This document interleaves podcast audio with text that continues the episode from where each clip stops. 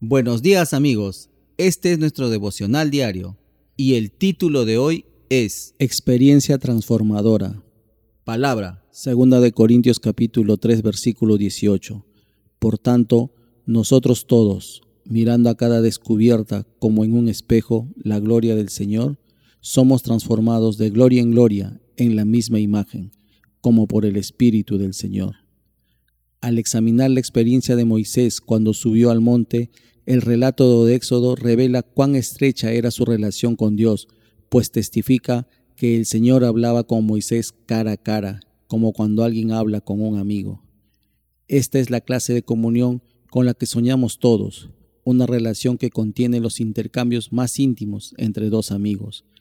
Una de las características de esta relación era que cuando Moisés descendió del monte Sinaí con las dos tablas de piedra, no se daba cuenta de que su rostro resplandecía porque había hablado con el Señor. Moisés lucía una señal visible que testificaba de la intensidad espiritual de estos encuentros con el Señor. Su vivencia nos deja al menos tres impresiones. En primer lugar, entrar en contacto con Dios es una experiencia transformadora.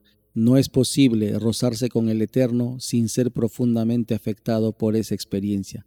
De hecho, una de las marcas de un encuentro genuino espiritual es que algo en nosotros ha cambiado. Así lo experimentó Jacob, luego de toda una noche de lucha con el ángel del Señor, al amanecer cojeaba.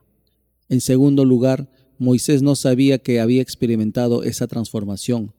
Muchos cristianos dejan entrever cuánta angustia produce el querer sentir el obrar de Dios en su vida. Clamamos a Él en nuestros encuentros para que toque nuestra vida. Detrás de nuestro clamor se esconde la obsesión de sentir algo cuando nos ministra. Lo que vivió Moisés nos recuerda que las obras más profundas de Dios no siempre se perciben con los sentidos humanos.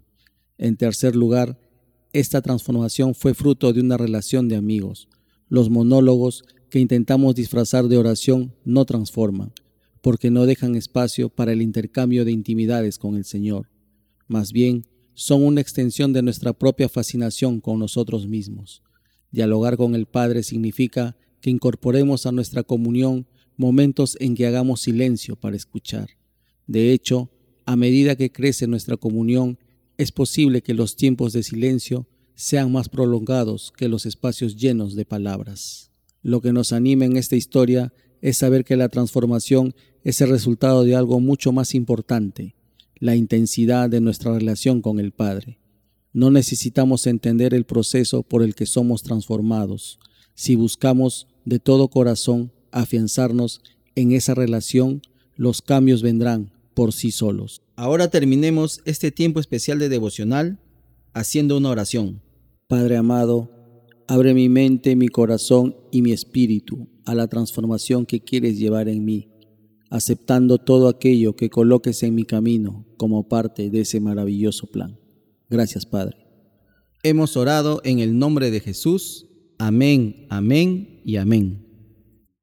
Bueno amigos, nos reencontramos mañana en el siguiente devocional. Que tengan un bendecido y victorioso día en Cristo Jesús.